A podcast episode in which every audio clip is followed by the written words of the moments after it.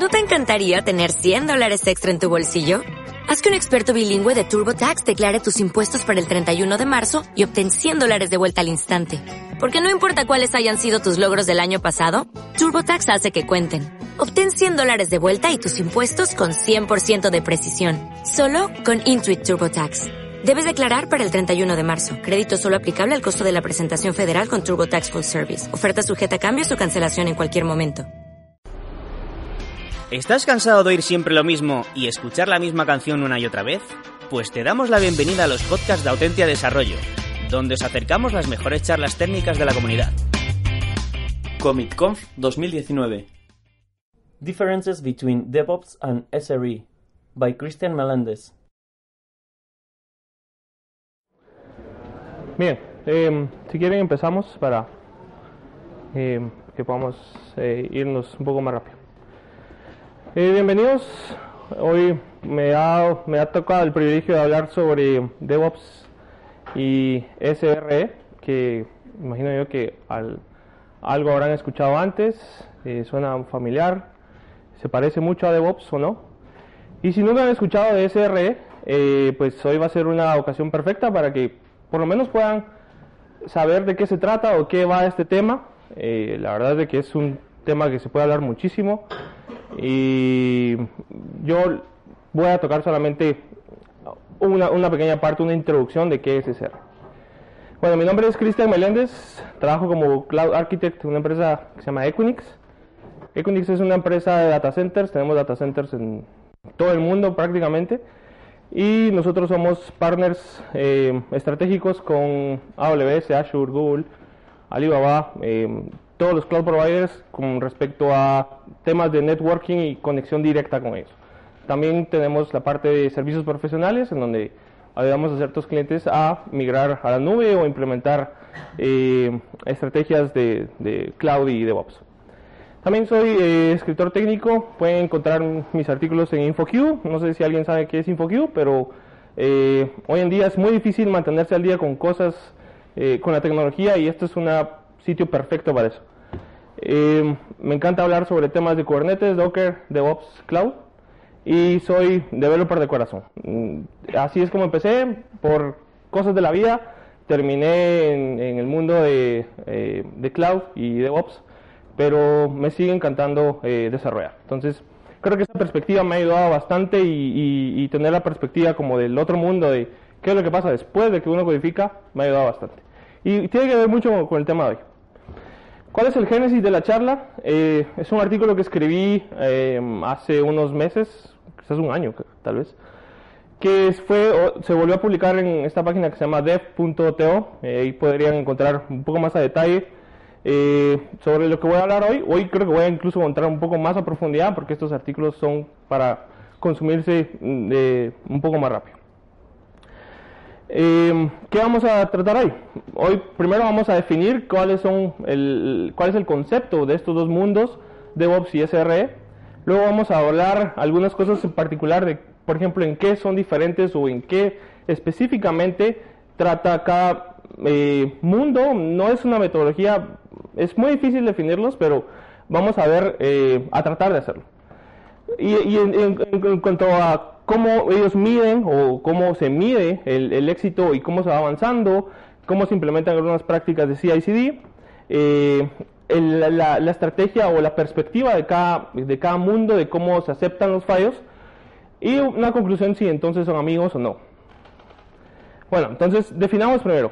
Eh, ¿Quién ha dicho esto antes? No, bueno, para empezar, levanten la mano quienes se consideran aquí desarrolladores. Vale, muy bien. ¿Quiénes se consideran aquí sysadmins? No voy a, no voy a decir DevOps, sino ¿quiénes se consideran sysadmins? ¿Vale? Muy bien. ¿Quién ha dicho esto? Yo me declaro culpable de hecho, de esto, ¿sí? Esto no es mi problema. Pero por el otro lado también alguien ha dicho esto. ¿Cierto?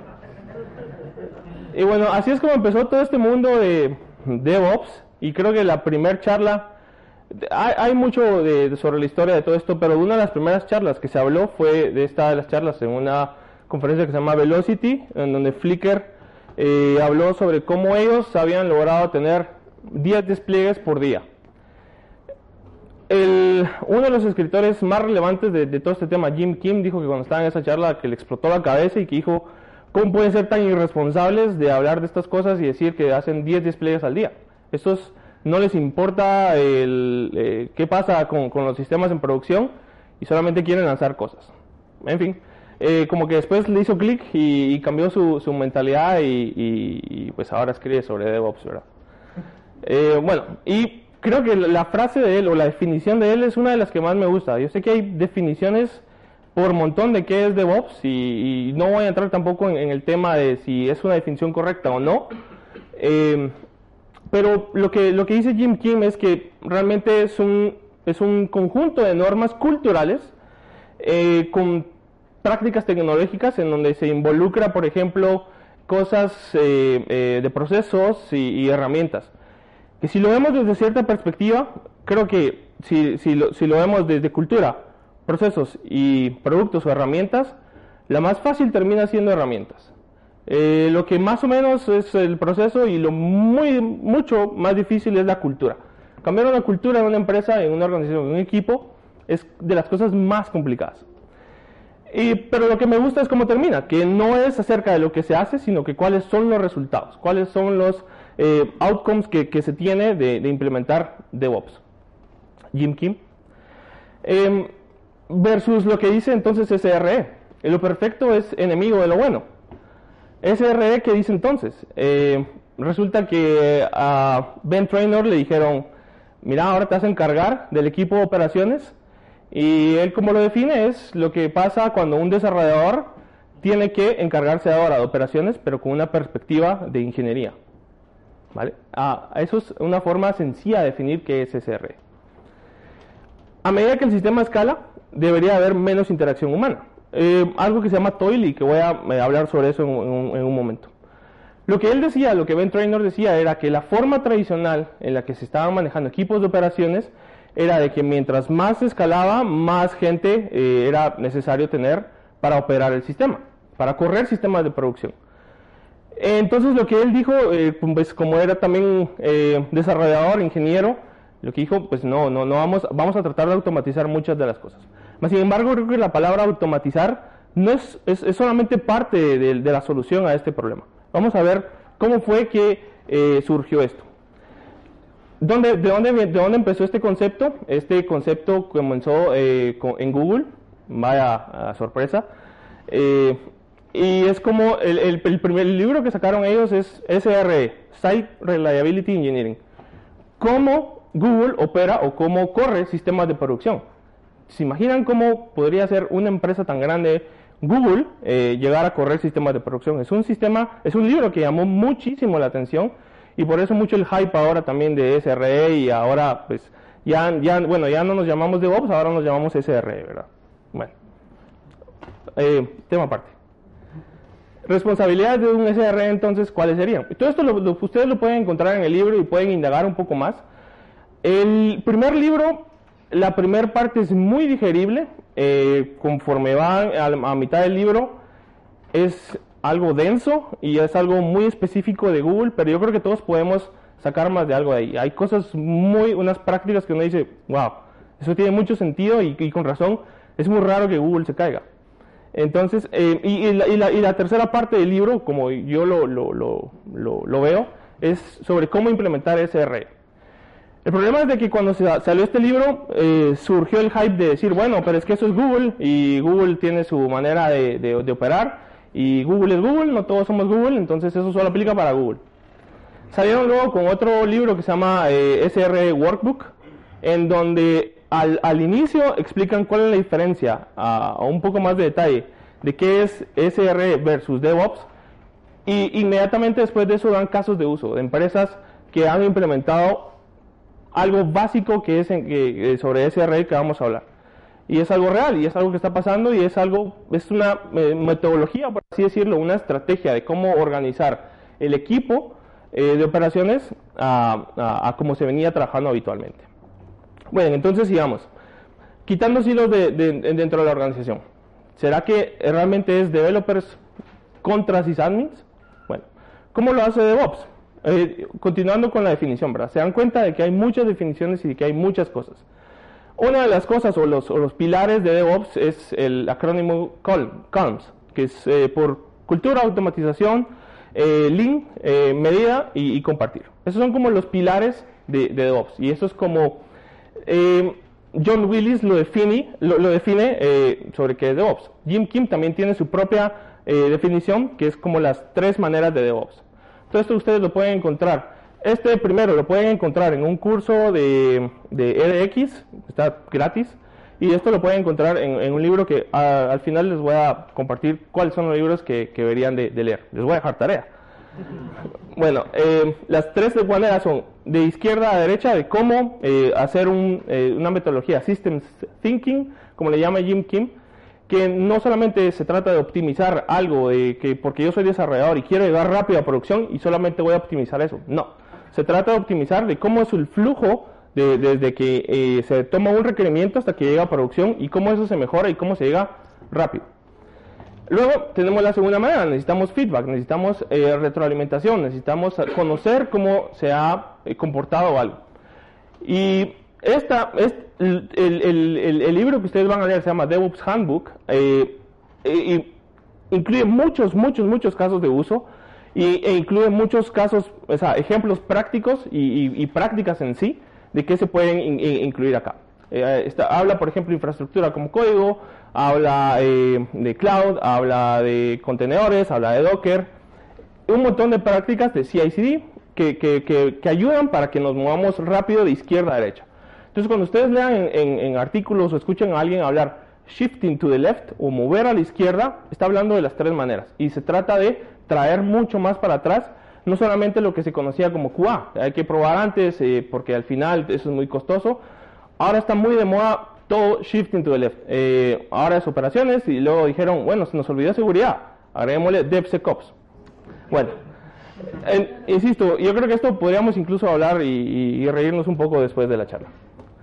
Y, por último, la tercera manera es una cultura, bueno, ya, ya, ya aprendiste cómo ir de izquierda a derecha rápido y cómo regresar, o cómo tener un feedback continuo de derecha a izquierda. Lo, ideal es que sigamos eh, una mejora continua. Y ahí el, creo que lo más prominente del libro es la cultura de, de ingeniería del caos, de Chaos Engineering, y habla sobre el tema de Netflix. Que por cierto, eh, Netflix alardea mucho de que está siempre votando cosas, pero ayer por unas horas eh, no estaba ofreciendo servicios. Ofrecieron una disculpa en Twitter. Supongo que exageraron el caos en ese caso. bueno, eh, entonces, en, ambos mundos, en ambas, en ambas cosas, pero sobre todo en DevOps, la pregunta siempre va a ser automatizar o no. Y esta, y esta, esta gráfica me gusta mucho porque me ejemplifica mucho eso, ¿verdad? ¿Cuál es el esfuerzo que, yo voy a eh, eh, invertir en automatizar algo y cuál va a ser el beneficio que yo voy a obtener de ello. ¿Valdrá la pena automatizarlo? Por ejemplo, me tomará entonces, eh, no sé, hacer algo que me toma un segundo, pero automatizarlo me va a tomar cinco días. ¿Será que vale la pena? Invertir cinco días para algo que toma un segundo. Dependerá qué tanto lo hagamos, ¿verdad? No vamos a hacer un web server y decir, bueno, te voy a dar tu solicitud.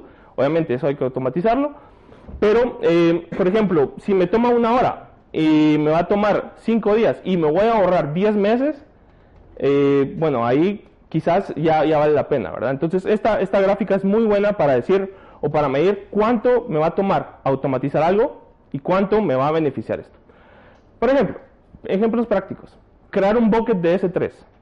Si lo estamos creando cada cierto tiempo eh, y no necesitamos hacerlo, vamos a tener, no sé, 10 buckets en todo lo que resta del proyecto, ¿será que vale la pena automatizarlo? hay que ver, hay que ser un poco ágiles y yo soy muy amigo de automatizar, pero siempre debe, haber un balance. ¿Cómo se hace, cómo lo hace SR entonces? ¿Cuál es la perspectiva de ellos? ¿Y por qué? El, si se dan cuenta acá, eh, la, la, perspectiva de, de, cada, de cada movimiento es diferente y cómo y la razón de por qué hacen las cosas es diferente. Entonces, ¿cómo lo hace SRE? SRE, eh, eh, perdón, SRE lo que tiene es una responsabilidad compartida, muy similar a lo que, lo que, lo que dice DevOps o lo que predica DevOps. Otro de los, de los pilares es de que utilizan las mismas herramientas y bajo la misma perspectiva. Cuando ustedes leen el libro, hay muchos ejemplos y es muy eh, dogmático, en inglés es opinionated, en, con, con, respecto a cómo atacan estos problemas o las soluciones. Eh, SRE, el libro SRE, sí les dice una respuesta de cómo o qué hacer. Entonces, si ustedes ven una gráfica, si lo ponemos de, de una manera eh, gráfica de cómo se vería un, o tradicional un equipo SRE in, in, in, incrustado en un equipo, sería de una manera algo así. Porque si se dan cuenta hay un equipo de desarrollo, hay un equipo de operaciones, todo esto involucra DevOps y hay un equipo de SRE. ¿Por qué está separado? Ahora vamos a hablar sobre eso. Pero esto, antes de, antes de pasar al siguiente tema, esto, esta gráfica la tomé de un sitio que se llama eh, Team Topologies, perdón, Dev, Dev, Dev, DevOps Topology se llama ahora, pero los autores sacaron un libro que se llama Team Topologies, que se los recomiendo altamente, sobre todo eh, si están dirigiendo equipos o si están en miras de dirigir a un equipo. Este libro es muy muy bueno y la base del, del, libro es todo esto. Ellos hablan en, un, mucho más detalle sobre las diferentes topologías de los equipos eh, y en cómo implementar DevOps y, y en cuándo tiene sentido. Algo que aprendí ahí es de que, bueno, está bien empezar con que sea un equipo de DevOps, pero eso no debería de ser todo el tiempo un equipo de DevOps. Por eso era, era de que yo hice el chiste de, bueno, no me van a decir que son DevOps, porque no podrían ser DevOps toda, toda la vida o todo el ciclo de, su vida profesional un DevOps. Eso, para empezar ahí, creo que estamos definiendo mal el concepto. Bueno, ¿cómo lo hace SRE entonces? SRE entonces trabaja como, como un consultor. Ellos lo ven como un grupo consultor que lo que está haciendo, de cierta manera, es eh, consultor interno dentro de la compañía. Y creo que eh, se asemeja mucho al, al, al, modelo de equipos de Spotify, que es como, como por tribus, lo le llaman ellos. Y un típico escenario de cómo, cómo es SR implementado ya en un equipo es de esta manera. Por ejemplo, empiezan eh, la creación del proyecto. La creación del proyecto empieza con los desarrolladores. Los, los, desarrolladores empiezan a desarrollar, a, a correr, a, a, hacer todo lo que tengan que hacer. Y son los mismos desarrolladores los que empujan a producción, los que publican a producción.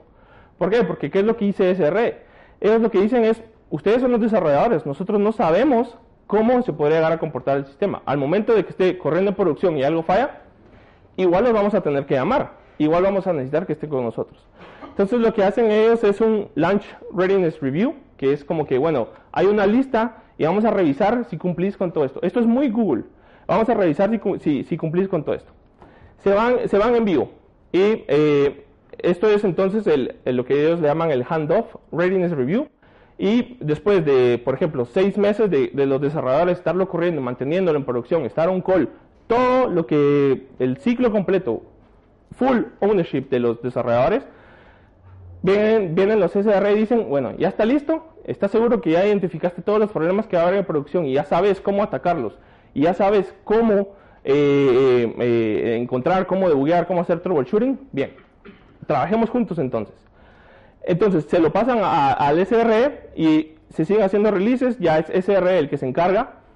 Y si se dan cuenta aquí hay, hubo un problema. Hubo un problema que no lograron identificar. Algo nuevo se, se publicó y dijo, bueno, esto es algo nuevo es, y vamos a seguirlos molestando desarrolladores, entonces mejor se lo regresamos. Y otra vez, handoff readiness review, se vuelve a correr solo y ya se encarga SRE de correrlo. En algún punto, y esto es temporal, el SRE dice, bueno, eh, mi misión aquí ha terminado, me voy a otro equipo a ayudar, y el equipo en sí eh, se vuelve, voy a usar la palabra, pero no me gusta, se vuelve full stack, y, se, y se, encarga de correr ellos los sistemas de producción, muy, muy al estilo Netflix. Bueno, sí, eh, estamos hablando de Netflix, Google, y como lo dice Jim Kim, estamos hablando de unicornios.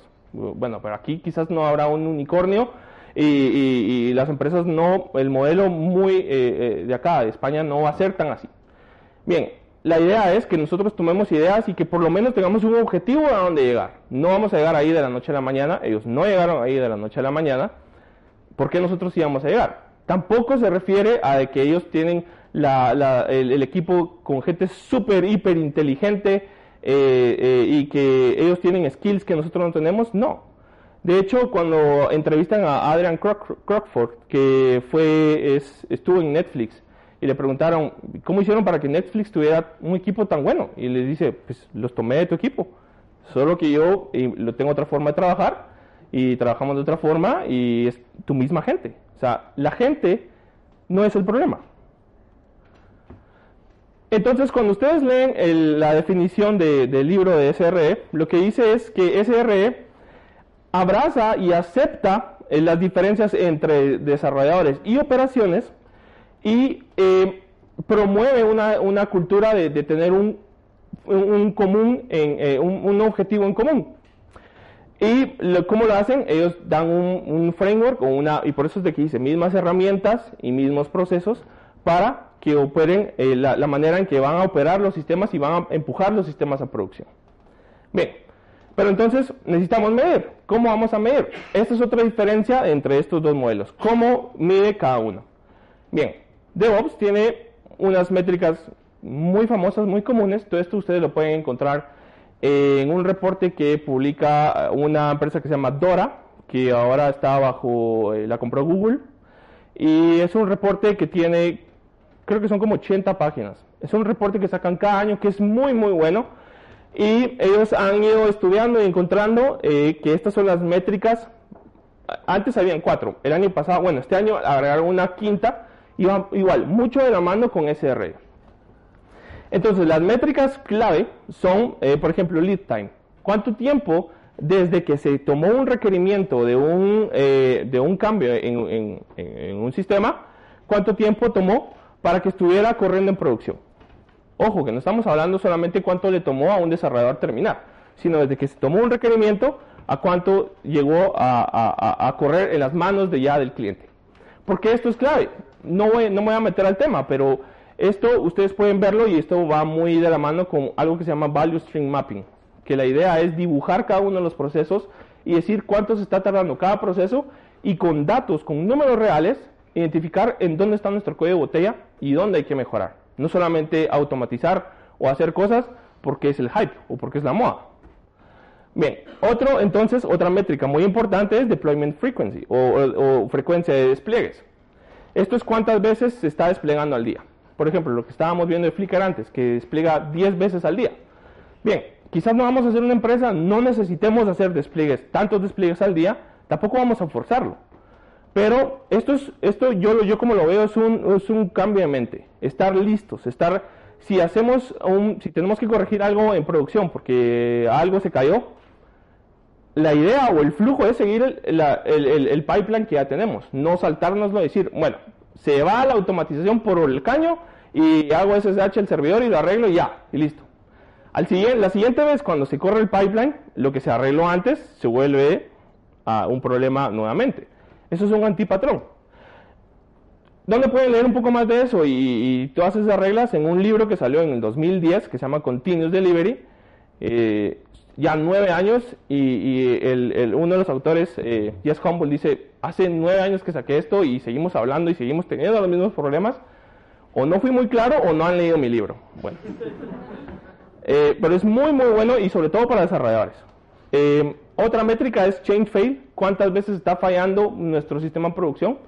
Hay herramientas que, que, están saliendo ahora que están dando medidas para esto, pero por ejemplo, si tenemos, si lo queremos hacer a la antigua o muy manual, podríamos eh, implementar esto cada vez que un, un job de Jenkins publica algo, por ejemplo.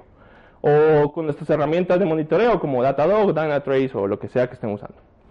Time to restore, ¿cuánto tiempo nos toma restaurar un sistema? ¿Qué tan rápido podemos hacer rollback de, un cambio que movimos a producción? Mismo, mismo patrón. Yo, dentro de una de las reglas que tenía un equipo donde estaba antes, era de que un problema de producción, hacemos rollback inmediatamente. No, pero es que queremos ver qué pasó. No, rollback. Podemos experimentar en otro lado, pero el sistema de producción, estábamos trabajando en un sistema en el que cada minuto perdíamos dinero. Entonces imagínense eso. Eh, si yo le digo a, la gente de negocio, no, no, no, espérame, solo vamos a perder unos mil dólares porque queremos encontrar cuál es el problema. Ya no vamos a tener ningún problema, pero nos va a costar mil dólares. Imagínense eso, ¿verdad? Entonces siempre eh, hay que tener un, mecanismo para hacer eh, fallback o rollback muy rápido. La ventaja ahora es que tenemos contenedores, Kubernetes y todo esto, y esto es, son lecciones aprendidas de tantos años de correr sistemas en producción y que esto ya está muy bien implementado. Bueno, y otra es eh, habilidad o disponibilidad. qué tan disponible o cuántos 9 de disponibilidad tiene nuestro sistema, cuántos 9 necesitamos, ¿verdad? En ese estudio, en ese reporte, ustedes van a encontrar mucho detalle de eso y lo que ellos le llaman un equipo élite. Por ejemplo, un equipo élite o el grupo élite eh, tiene, por ejemplo, eh, hace eh, tantos, en el, fue 208% mejor que el, que el resto del, grupo en cuanto a, a despliegues, o sea, despliega continuamente. ¿Por qué? Porque uno de los principios del agilismo es de que si duele, hazlo más frecuente. Es como cuando uno va al gimnasio, ¿verdad? Al principio duele, duele y es muy doloroso, pero conforme uno va eh, yendo, se hace un poco más fácil. Ellos fueron, por ejemplo, tuvieron un lead time mucho más corto porque lo que hacían era de que eh, eh, dividían las tareas muy, muy, muy pequeñas y esto es muy link management también, ¿verdad? Eran mucho más rápidos al momento de recuperar y la tolerancia o los fallos que tenían eran mucho más cortos. Podemos entrar en detalles de esto, pero esto va muy, estas, estas métricas van muy relacionadas entre ellas y en lo que se resumiría básicamente es hacer cambios más pequeños o cambios incrementales. Y eso básicamente es lo que hace SRE. Pero SRE lo hace, como les decía yo, les decía yo de una manera con datos. ¿Qué es lo que usa SRE? SRE usa lo que, o los principios básicos de SRE son SLIs, SLOs y SLAs. ¿Qué rayos es eso? Service Level Indicator, por ejemplo, sería latencia, tasa de errores, throughput. Ellos no se enfocan, eh, por ejemplo, en memoria o CPU, porque mm, no son métricas que por lo menos a ellos eh, consideran triviales o importantes. Las, mucho, las, creo que métricas clave en un sistema web que ellos consideran son estas. Service Level Objective, eh, el límite o SLO, el límite al que deberían de llegar los SLIs. El Service Level Agreement es acuerdo entre el cliente y empresa. ¿Cuánto dinero va o cuál es la implicación económica que va a llegar a tener un, eh, fallo en un, ambiente de producción? Esto podría, es muy común que lo ofrezca eh, Amazon, Azure y Google. Entonces, las actividades del día a día son orientadas por estas métricas todo lo que hace el equipo de SRE es orientado bajo estas métricas. Y bajo estas métricas es lo que se basan ellos y otro concepto muy clave es el presupuesto de errores. ¿De qué se trata entonces el presupuesto de errores? Por ejemplo, ¿cuántos nueve de disponibilidad tenemos? ¿Cuántas veces estamos permitidos llegar a fallar? Porque ni siquiera Google tiene un 100% de disponibilidad en sus sistemas. ¿Cuál es, la, ¿Cuál es la teoría que usan ellos? Si el teléfono que estamos usando, si el proveedor de internet que estamos usando no puede darnos 100% de disponibilidad, ¿por qué nosotros deberíamos dar 100% de disponibilidad? ¿Cuántas veces no hemos visto que Google está eh, eh, caído y hasta le tomamos screenshot y lo publicamos en las redes sociales? Y decimos, bueno, refrescamos y ya se fue, usualmente, ¿verdad? Creo que no he visto, eh, o últimamente no hemos visto algo tan grande. Pero de eso se trata ellos. Entonces ellos tienen un presupuesto en el que les permite fallar. Ya vamos a ver de qué se trata esto. Entonces, es como un presupuesto económico. ¿Cuánto estamos dispuestos a gastar? ¿Cuánto estamos dispuestos a, a, fallar o cuánto nos está permitido fallar en un sistema? ¿Estamos seguros de que queremos desplegar ahora? Por ejemplo, estamos al límite del budget y, insisto, esto es muy de, de, economía, por eso es de que le ponen un presupuesto. Porque entonces esto nos define, ¿seguimos no? ¿Seguimos no? ¿Seguimos o mejor esperamos? Y nos enfocamos en optimizar el sistema. Pero de nuevo, todo esto es con datos, no es porque eh, digo y se me ocurrió. Promueve entonces otro tipo de conversaciones. Entonces, esto, como es son dos equipos colaborando entre, entre ellos, bueno, uno o más equipos colaborando entre ellos, esto dice, bueno, ¿estamos seguros que queremos desplegar esto? O ahora que desplegamos esto, bajó el, el, el presupuesto de errores. ¿Qué vamos a hacer? Seguimos iterando, por ejemplo, le decimos al project manager o al, o al, o al, al, al, al a lo que tengamos adelante, eh, como la, la, estructura que estemos trabajando, le decimos, bueno, seguimos iterando o mejor invertimos cierto tiempo de, del sprint para mejorar algo. Yo trabajé eh, en una empresa en donde decíamos, bueno, este sprint le vamos a decir al negocio, no vamos a entregar features, nos vamos a enfocar en arreglar las cosas. Eso es un antipatrón y eso es muy malo porque entonces lo que crea es una cultura de ya lo arreglamos después. Y ese ya, ya lo arreglamos después nunca viene. Bueno, entonces, en, una manera gráfica, ¿cómo, ¿cómo está todo esto conjunto? Y yo, insisto, yo creo que esto los invitaría a que leyeran eh, eh, el libro y hay un, hay, un, hay un post que escribí sobre por qué necesitamos un presupuesto de errores. Entonces tenemos, por ejemplo, el SLO, que es un 99.9%, que ojo, este SLO no lo define eh, el SRE o el equipo de desarrolladores o el CTO únicamente. Lo, define junto un equipo de, de, producto, un equipo, un equipo de negocio, para decir cuánto estamos dispuestos, porque todos tienen que estar eh, eh, hablando el mismo lenguaje. Bueno, entonces tenemos un 99.9%. ¿Esto qué, cómo, en es lo que se traduce? En que, por ejemplo, tenemos 43.2 minutos al mes de downtime. Esto estamos permitido fallar. O sea que publicamos algo, el sistema está abajo por 5 minutos, aunque se oiga mal, pues no hay problema, está bien. Esto es, eso es el presupuesto que ya estábamos entre todos en, la misma página de que, de que iba a pasar. Y eso es lo que estábamos dispuestos a tolerar. Bueno, que entonces eh, lo vamos intercambiando y lo vamos cambiando y, cada, mes o como sea que lo hayan definido, si es un SLO por mes, por año, eso va a definir cuándo pueden moverse o no. Pero insisto, todo esto promueve la conversación. Entonces, ¿qué es lo que dice SRE? Los SLOs eh, eh, ayudan al equipo de ingeniería a priorizar ciertas tareas. Esto obviamente tiene un impacto en el presupuesto de errores, y, pero esto realmente es lo que determina lo que más beneficioso es para el negocio, es para la, la, gente que va a utilizar nuestro producto. Esto entonces es lo que lo define. Bueno, entonces la manera en que estos dos equipos alcanzan las prácticas de CI/CD es un poco diferente. Ya vimos que las métricas ya es, eh, en SRE son un poco más claras y ya son un poco más definidas. Veamos entonces cuál es el propósito de implementar prácticas de CI/CD eh, en DevOps y en SRE. Bien, entonces DevOps eh, lo que promueve es automatizar cuanto se pueda. Obviamente, siempre tomando en cuenta la gráfica que les mostré anteriormente.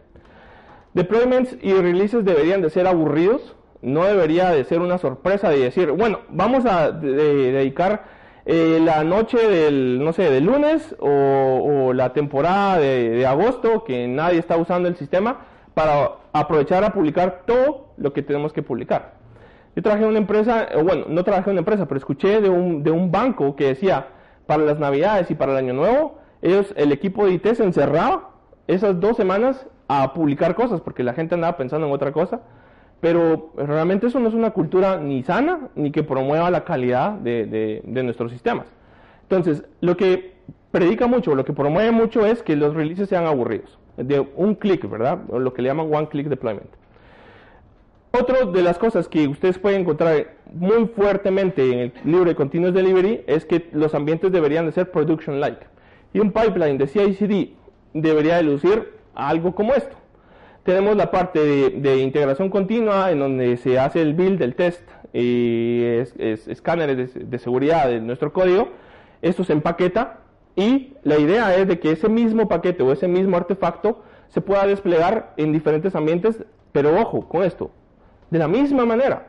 No podamos a tratar un ambiente diferente, no vamos a tratar producción solo porque es producción y deberíamos tratarlo con más delicadeza.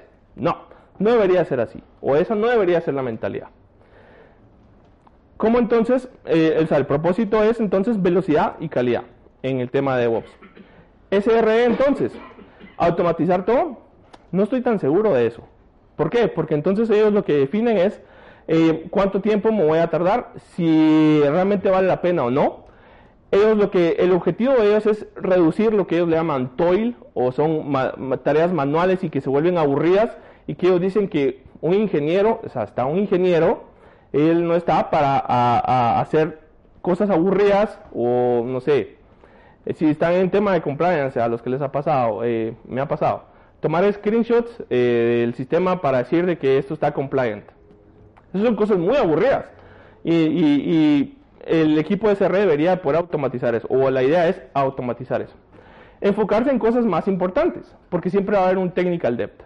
Y como lo hacen ellos es 50% del tiempo de cada SRE está enfocado a automatizar esas cosas o a reducir o aplicar prácticas de ingeniería para reducir el toil. El otro 50% es, bueno, a las tareas cotidianas y del día a día. Obviamente esto suena muy, está bien, es Google. ¿Y, cómo podríamos llegar a tener nosotros? Eso lleva a otras conversaciones. Bueno, entonces el propósito es reducir el costo del fallo. Obviamente, SRE, por el nombre ya lo tiene implícito, es disponibilidad, es, ah, eh, reliability, qué tan confiable es el sistema. Ese es el objetivo, no es tanto velocidad y calidad. El objetivo cambia. Entonces, esto aplica a los dos. Una forma o las prácticas que podemos hacer para implementar cambios incrementales son canary releases o eh, implementación o en combinación con feature flags, que no es nada más que un simple if eh, en, nuestra, en, nuestra, en nuestro código en nuestra, nuestros sistemas para habilitar o deshabilitar ciertas características. Y esto puede, combinado es muy potente. Y ambas, ambos mundos eh, eh, predican mucho esto y, creo que esto era muy importante incluirlo. Bien, aceptando fallos entonces. Los dos, los dos aceptan que siempre van a haber fallos, pero la diferencia es cómo lo atacan y qué es lo que cada uno dice. Por ejemplo, DevOps dice que entonces el fallo es una opción. SRE dice entonces, sí, es una opción, pero hagámoslo un poco más objetivo, ¿verdad? tenemos aquí nuestro SLO, nuestro SLA y no sé, esto es el response time que va a ser nuestro SLO de 200 milisegundos y, va, y aquí vemos que todos están contentos. Se está pasando 200 a 300 milisegundos. Eh, estamos contentos pero un poco nerviosos porque vamos a llegar al SLA donde vamos a tener un impacto, donde vamos a tener un impacto económico contra nuestros clientes. Esto ya es como lo que le pasó ayer a Netflix que puso el tweet que se habían caído, ¿verdad? Bueno, otra de las cosas que promueve es, no es nada de esto, ¿verdad? Eh, sino que es una cultura de blameless, de no echar la culpa a alguien, eh, sino que enfocarse en el problema. Hay un capítulo entero incluso para, para hablar sobre eh, blameless postmortems, que es lo que le llaman ellos. y de hecho es algo muy interesante porque ellos lo que hacen en el All Hands Meeting de, Google es que el CEO de Google lo que hace es dar un premio a la persona que hizo el mejor postmortem del cuarto o del mes, no sé. la cosa es que les, dan un premio a la persona que, mejor lo hizo.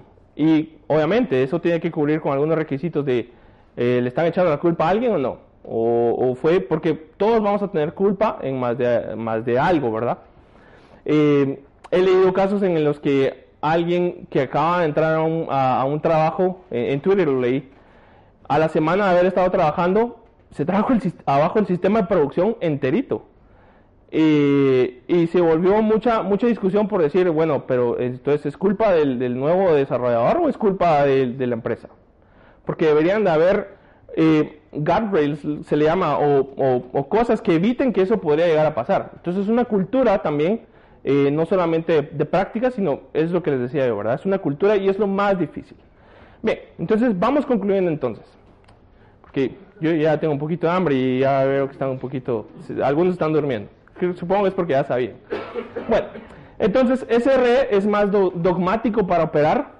Eh, tiene sugerencias mucho más concretas de cómo cambiar las prácticas de trabajo, pero requiere adaptación. Si se dan cuenta, el modelo de las grafiquitas que vimos antes es un, es, trabajan como un consultor y está poco a poco y, el equipo se va adaptando a ese modelo. En la gráfica que vi ahí que le hacen handoff al SRE, no quiero decir que el SRE está en, su isla, en su departamento, en su oficina, olvidándose de los desarrolladores. No, está ahí con ellos, eh, codificando, eh, viendo que las, eh, corriendo pruebas de, rendimiento, etcétera, etcétera, etcétera. Está incrustado en, el equipo. DevOps es un poco más complicado de definir, como no es sorpresa, ¿verdad? traducirlo a pasos más concretos es mucho más difícil porque todo es depende. Y cuando nació este movimiento no fueron, o no, no hubo, y, quizás con, con, algún objetivo en, específico, eh, definir cosas de cómo hacerlo, porque cada empresa es diferente, es muy diferente los problemas que todos tenemos, y no porque algo le funcionó a alguien, nos va a funcionar a nosotros. Es muy amplio, y por eso mismo eh, porque es muy amplio y es muy, vamos a hacer DevOps, y porque todo el mundo está haciendo DevOps, en ciertas circunstancias es muy probable que tenga menos resistencia. Sin embargo, eh, yo lo he vivido en el que con mi jefe en un proyecto tenía que, estaban, las estaban prohibidas las palabras automatizar, Jenkins, CI/CD y hacer releases continuos. Eso era una palabra prohibida. Entonces, a, pesar de eso, yo viví que sí eh, hay resistencia, sobre todo en, muy la, vieja escuela de operar eh, eh, sistemas. Entonces, en resumen, SRE, si lo vemos de una forma de codificar, SRE implementa DevOps. Esto no me lo inventé yo, esto, esto, esto es como lo explica la misma gente de Google cuando está explicando las diferencias. Y esto me, gustó mucho porque realmente es eso, es es, es una forma de hacer DevOps o es una forma de implementarlo, es mucho más dogmática. Bien, entonces, libros y tareas para llevar a casa. He estado hablando mucho de estos libros y yo creería que si ustedes quieren profundizar en todos, todos estos temas, estos se los deberían de leer y en lo personal hubo un antes y un después de leer este libro. No estoy eh, evangelizando ninguna de estas cosas ni predicando ni nada pero sí hubo un, eh, un, cambio. Y se lo recomendaría en ese mismo orden en el que están, en el mismo orden en que salieron, de hecho. Hay un libro que podrían, eh, por si no están muy acostumbrados a leer y quieren reírse un poco y decir, ahí está mi historia en ese libro, eh, hay un libro que se llama, de estos mismos autores, que se llama The Phoenix Project. Es increíble ese libro, es una novela y uno lo lee y se ríe porque dice, oh, pues eso me está pasando a mí. Entonces, se lo recomiendo mucho. Eh, si quieren profundizar en el tema de SRE, están estos dos libros que se los comenté. Eh, ahí está el link. Las, las, yo esto lo voy a subir al, sitio, ustedes lo pueden ver. Eh, pero lo más importante es esto. Están gratis. Están gratis. Están disponibles ahí. Sí, es, es un formato HTML y todo, pero es muy fácil de leerlo. insisto, está gratis. Al final del día todos nos enfrentamos con el mismo problema. Producción y cómo hacerlo mejor, no importa cómo lo llamemos. Gracias.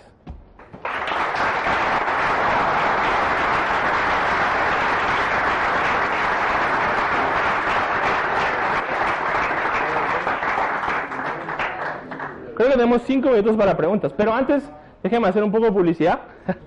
el 21 de febrero vamos a tener el DevOps Days Madrid en este mismo lugar. Eh, ya estamos armando la agenda, está muy muy buena. Lastimosamente va a ser solamente un día por eh, problemas técnicos, pero es un evento que si quieren profundizar en temas de DevOps, SRE, Chaos Engineering, Cloud, sí, Kubernetes, eh, va, va, a haber, va a haber de ese tema. Pueden ver más ahí, las entradas van a salir en un tiempo, pero si quieren pueden hablar conmigo y no sé si tienen alguna pregunta, si no pues nos vamos a comer ya. Sí.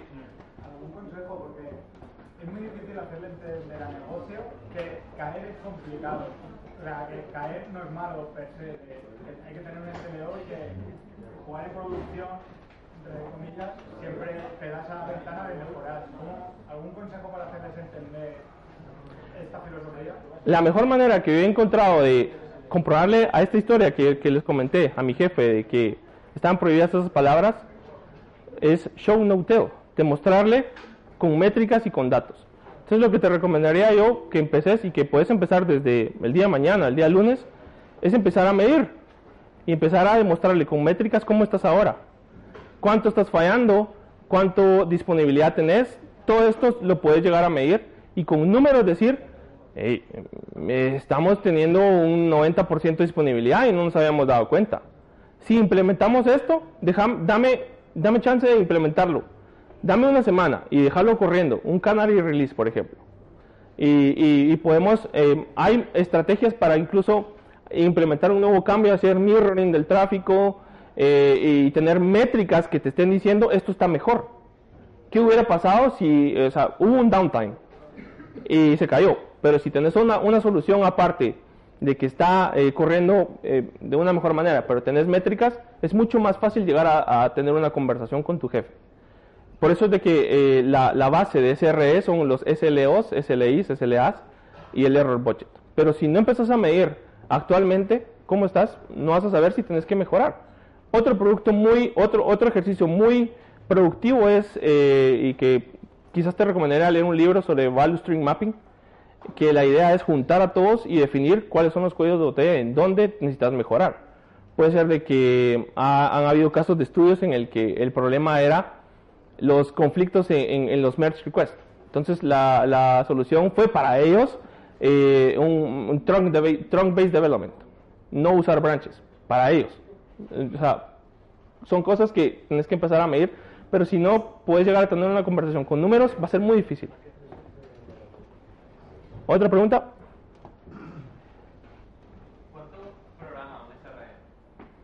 ¿Cuánto programa? Eh, lo que tenga que programar con el equipo de desarrollo. Está, que está metido dentro del, del, equipo. Entonces se vuelve uno más del equipo.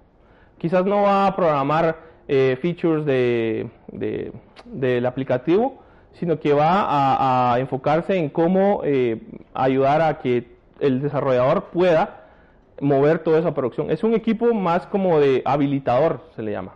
Entonces, ¿qué tanto programa? Dependiendo de cuánto necesitan automatizar.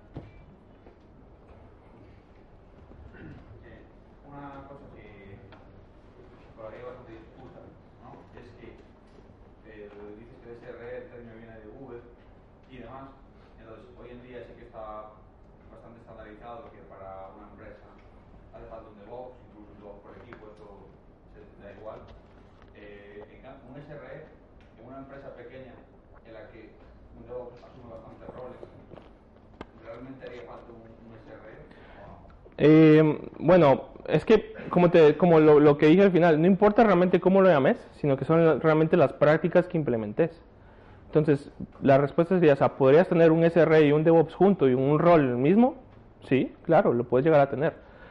Eh, muchos pecan de, de, ponerse DevOps en el título de LinkedIn y SRE por temas de reclutamiento. O sea, cada quien puede poner lo que quiera, pero cuando estás preguntando ciertas cosas básicas como cuál es tu SLO y no te pueden responder, no están haciendo SRE. Entonces, esas cosas podrías llegar a implementarlas. Podrías seguir implementando DevOps y eh, manejarte con SLIs, y SLOs y SLAs. Y no por eso vas a hacer un SRE. O sea, hay, hay muchas prácticas que son muy valiosas y que no por implementarlas vas a hacer X o Y. Solamente estás mejorando. Creo que ya no hay preguntas. Si quieren, podemos seguir hablando.